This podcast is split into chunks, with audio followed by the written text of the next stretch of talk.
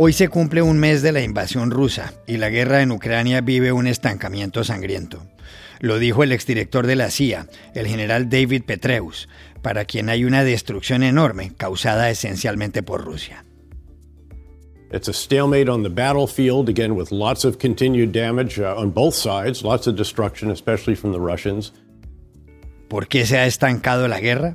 Hablamos en Washington con Pablo Pardo, el corresponsal del diario El Mundo de Madrid, que escribe permanentemente del asunto. El embajador de Nicaragua en la OEA denunció ayer a la dictadura del presidente Daniel Ortega. ¿Qué efectos tendrán sus declaraciones? Llamamos al abogado experto en derechos humanos José Miguel Vivanco. En México arrecia la polémica por los daños ecológicos y al patrimonio histórico del Tren Maya, un proyecto de López Obrador.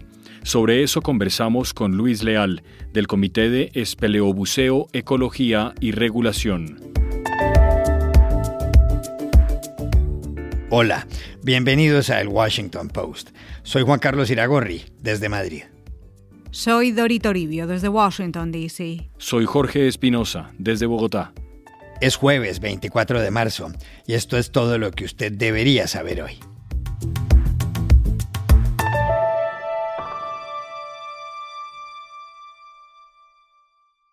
La invasión rusa a Ucrania cumple hoy exactamente un mes. El número de muertos se desconoce, pero se sabe que 10 millones de personas han debido dejar sus hogares. De ese total, 3 millones han huido hacia Polonia, Rumania y otros países. Rusia ha destruido gran parte de algunos centros urbanos, como el de Mariupol, en el este, y ha atacado a la población civil. Ha bombardeado teatros con niños dentro y también ha despedazado hospitales de maternidad. Ayer, Estados Unidos, por boca de su embajadora para la justicia penal global, Beth Van Skak, dijo que el secretario de Estado, Anthony Blinken, ha concluido que las tropas rusas están cometiendo crímenes de guerra en Ucrania. Earlier today, Secretary Blinken issued a statement announcing that based on information that is currently available, the U.S. government assesses that Russia's forces are committing war crimes in Ukraine. Al mismo tiempo, el secretario general de la OTAN, Jens Stoltenberg, dijo también ayer que si Rusia emplea armas químicas, cambiaría la naturaleza del conflicto y violaría las leyes internacionales, lo cual tendría consecuencias. Any use of chemical weapons would, would, would totally change the nature of the conflict. And it will be a blatant violation of uh, international law. And I, think, and I, think, that's the most important message to convey, uh, that uh, uh any use of chemical weapons is, is absolutely unacceptable and will have far-reaching consequences. La posibilidad de que las tropas de Vladimir Putin usen armas químicas tiene que ver con que la guerra ha entrado en una fase de estancamiento. Hace dos meses, la televisión oficial rusa llegó a decir que si había una invasión, Ucrania caería en 11 minutos. Sí, como lo oyen, 11 minutos. A eso se refirió el presidente de Estados Unidos Joe Biden en su discurso del Estado de la Unión, cuando dijo que Putin pensó que iba a poner de rodillas al mundo libre, que iba a aplastar a Ucrania, pero que se encontró con un muro, el pueblo ucraniano, y cometió un error de cálculo. Russia's Vladimir Putin sought to shake the very foundations of the free world, thinking he could make it bend to his menacing ways. but he badly miscalculated. He thought he could roll into Ukraine and the world would roll over.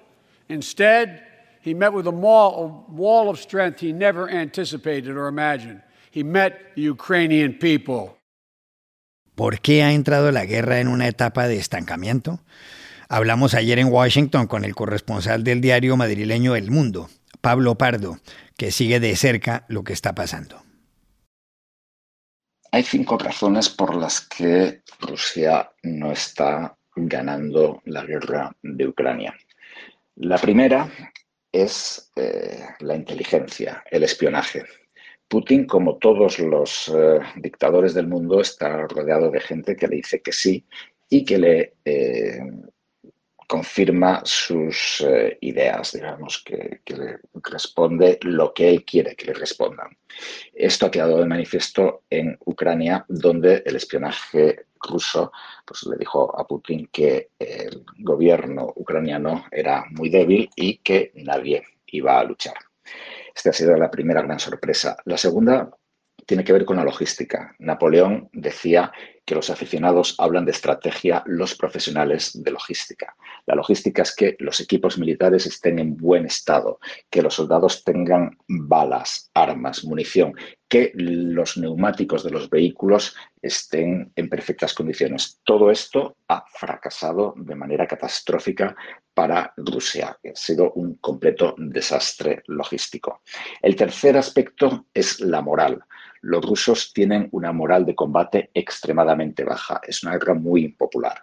Por el contrario, los ucranianos están motivadísimos, como estamos viendo todos los días, y están preparados a morir por su país. Y el cuarto eh, aspecto eh, tiene que ver con la estrategia. Rusia pensó que Ucrania le iba a plantear una estrategia convencional, digamos, tanques contra tanques y Rusia tiene muchos más tanques y mucho más equipo militar y soldados que Ucrania. Sin embargo, lo que los ucranianos están haciendo es en cierto sentido una guerra asimétrica, un poco de guerrillas. Están eh, esperando a los rusos en las ciudades con misiles antitanque británicos y estadounidenses. No están ofreciendo una resistencia frontal en muchos lugares y esto ha roto completamente los planes rusos. El resultado es que llevamos ya una guerra que dura un mes y probablemente se prolongue muchos meses más.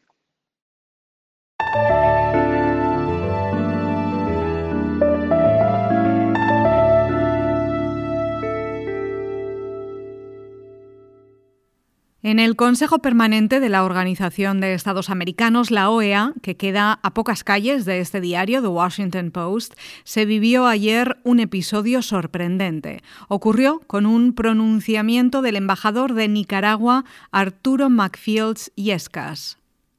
McFields fue nombrado el año pasado por el régimen de Daniel Ortega y presentó credenciales en noviembre ante el secretario general de la OEA, Luis Almagro. Ayer, ante sus colegas en el Consejo Permanente, encendió el micrófono para hablar.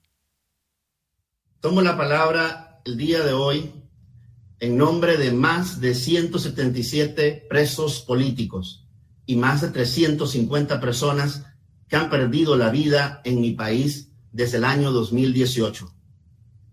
Tomo la palabra en nombre de los miles de servidores públicos de todos los niveles, civiles y militares, de aquellos que hoy son obligados por el régimen de Nicaragua a fingir y a llenar plazas y repetir consignas, porque si no lo hacen pierden su empleo. Denunciar la dictadura de mi país no es fácil, pero seguir guardando silencio y defender lo indefendible es imposible. Tengo que hablar, señor presidente, aunque tenga miedo. Tengo que hablar, aunque mi futuro y el de mi familia sean inciertos. Tengo que hablar, porque si no lo hago, las piedras mismas van a hablar por mí.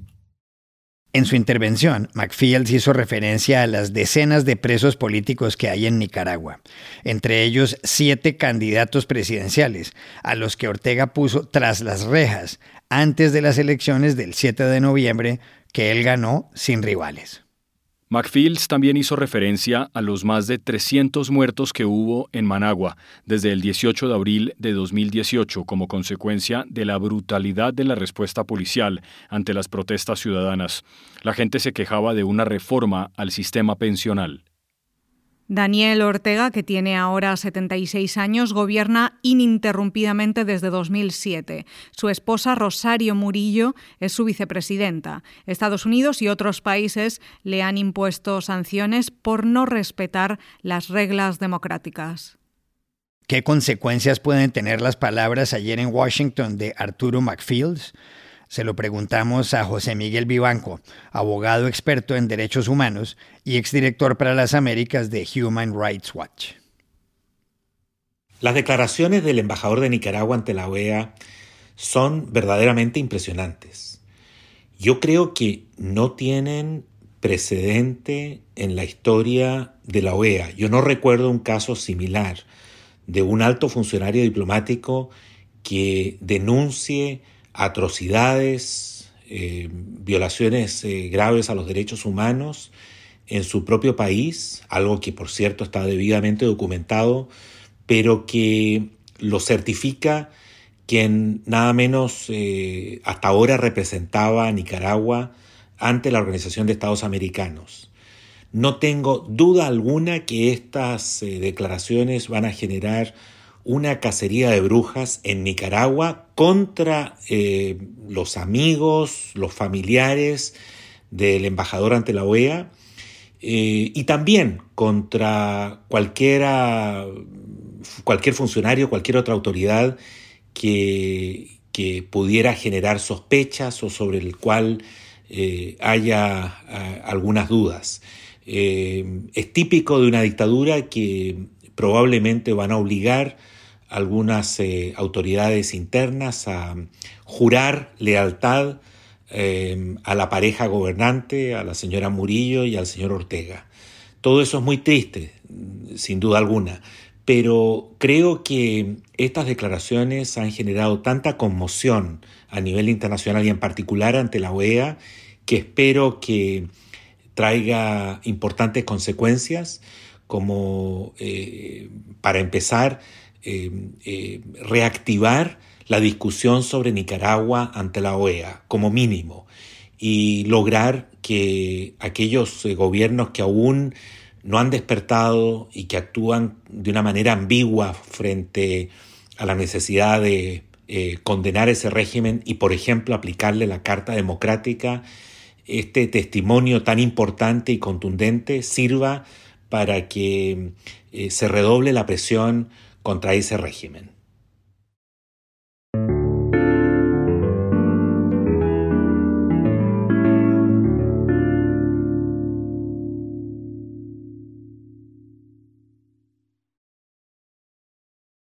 Las obras de uno de los tramos del tren Maya han suscitado una controversia gigantesca en México.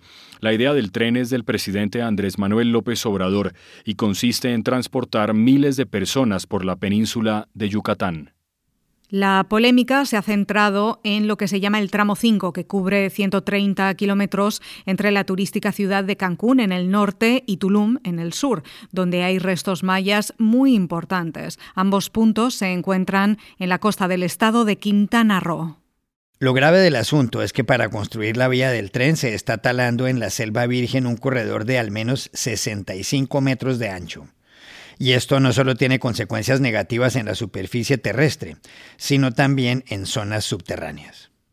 Y es que en esa área, Iragorri, se encuentra nada menos que el sistema de cenotes o manantiales bajo tierra más importante del mundo. Fue descubierto hace cuatro años. Se llama Sac Actun y tiene 350 kilómetros de largo.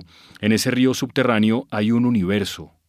Molestos con el tren, varios artistas han hecho vídeos para protestar. Entre ellos están el actor Eugenio Derbez y la cantante Natalia Lafourcade.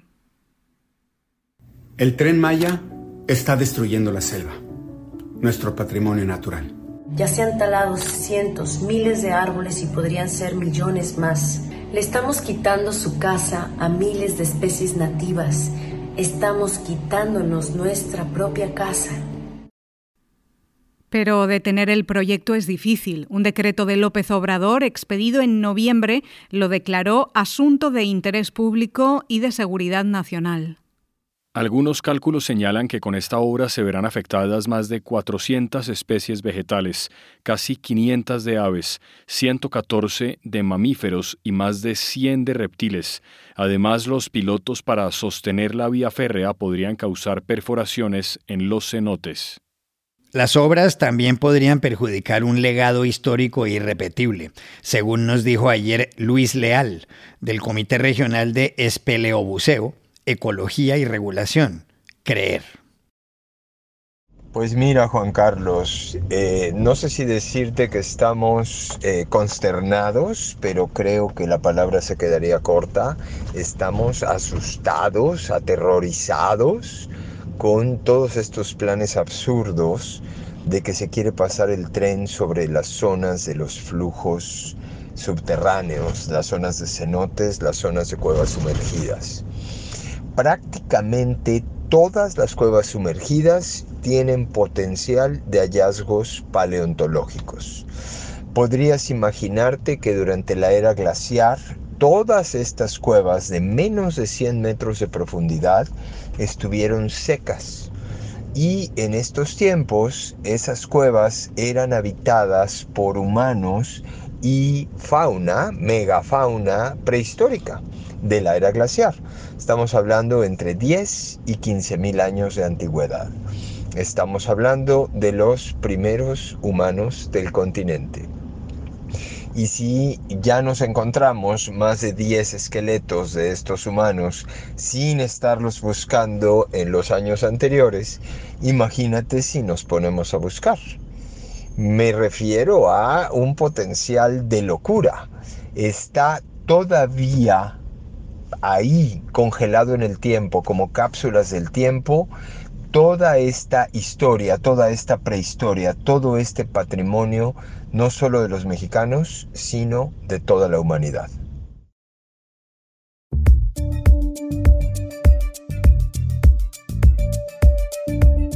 Y estas son otras cosas que usted también debería saber hoy. En Estados Unidos murió ayer Madeleine Albright, la primera mujer que ocupó la Secretaría de Estado. Tenía 84 años y padecía un cáncer. Había llegado de niña con sus padres desde su Checoslovaquia natal huyendo de los nazis. Y tras una carrera en la que sirvió como asesora de personajes como Jimmy Carter, fue nombrada jefa de la diplomacia estadounidense por Bill Clinton en 1997. En Colombia, el candidato presidencial de izquierda, Gustavo Petro, escogió ayer como compañera de fórmula a la líder afrocolombiana Francia Márquez. De inmediato, unas declaraciones de ella causaron el enfado del jefe del Partido Liberal, el expresidente César Gaviria, que rompió el diálogo que había iniciado con Petro. La primera vuelta de los comicios presidenciales será el 29 de mayo. Machu Picchu, uno de los sitios arqueológicos más conocidos del mundo, lleva más de un siglo con el nombre equivocado, según un artículo de la revista de arqueología andina Ñaupa Pacha. Los investigadores Donato González y Brian Bauer dicen que la ciudadela precolombina en los Andes peruanos se llamaba en verdad Huayna Picchu o solamente Pichu. Según ellos, en ningún documento histórico y mapas del siglo XVII y XIX la llaman Machu Picchu. Y aquí termina el episodio de hoy de El Washington Post, El Guapo. En la producción estuvo John F. Burnett. Por favor, cuídense mucho. Y pueden suscribirse a nuestro podcast en nuestro sitio web, elwashingtonpost.com, seguirnos en nuestra cuenta de Twitter, arroba el post, y también nos encontrarán en Facebook buscando el Post Podcast. Chao, hasta la próxima.